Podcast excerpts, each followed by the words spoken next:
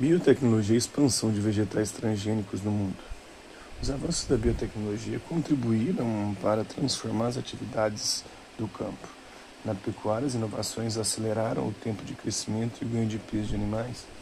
Na agricultura, levaram ao desenvolvimento de plantas resistentes a agrotóxicos e insetos, possibilitaram controlar o tempo de amadurecimento de frutos, alterar a qualidade nutricional e o sabor dos produtos, desenvolver plantas herbicidas para o controle de pragas, além de criar variedades capazes de sobreviver às mais diversas condições ambientais.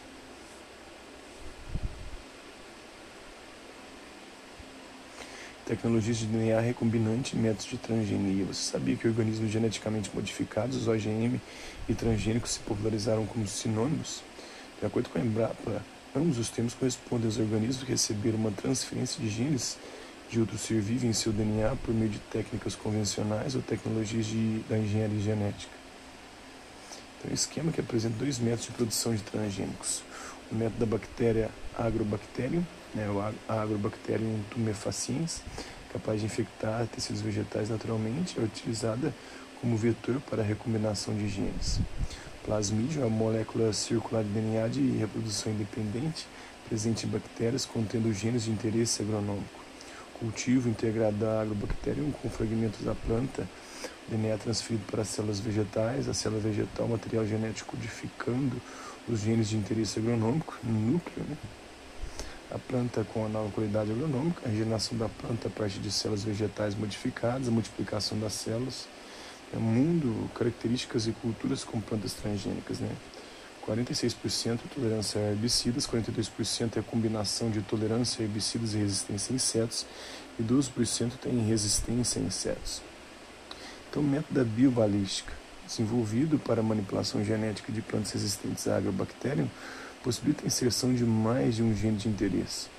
Partículas revestidas de DNA, de DNA que codificam os genes desejados, disparador de partículas, propulsão de propulsão de fragmentos de plantas com as partículas, DNA transferido para as células vegetais.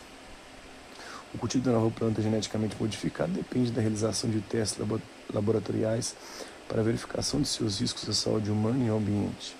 Antes da comercialização das sementes modificadas, é necessário solicitar aprovação em órgãos de fiscalização.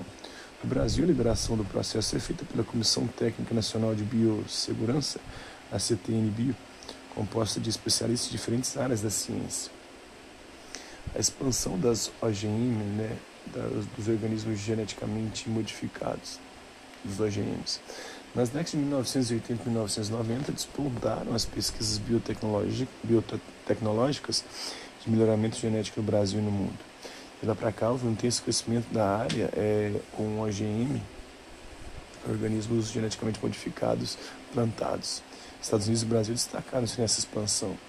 No caso brasileiro, são fatores desse processo o fortalecimento da agroindústria baseado na difusão do pacote tecnológico da Revolução Verde e a fundação em 1972 da empresa brasileira de pesquisa agropecuária, Embrapa, responsável por impulsionar o desenvolvimento de pesquisas tecnológicas. Olha o Estado beneficiando a iniciativa privada. Né? Qual a importância do desenvolvimento de inovações biotecnológicas para atividades produtivas no campo? Explica as diferentes tecnologias de DNA recombinante para a produção de novas plantas transgênicas, destacando a importância da pesquisa científica nesse processo. Qual é o nível de desenvolvimento econômico dos países em que houve uma grande expansão das plantações de transgênicos?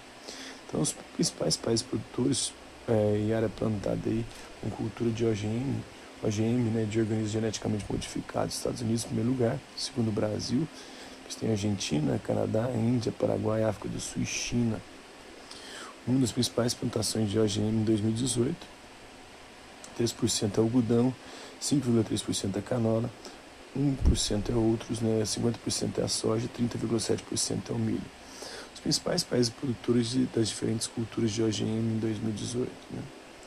A soja, nós temos Estados Unidos, Argentina, o Canadá, o milho,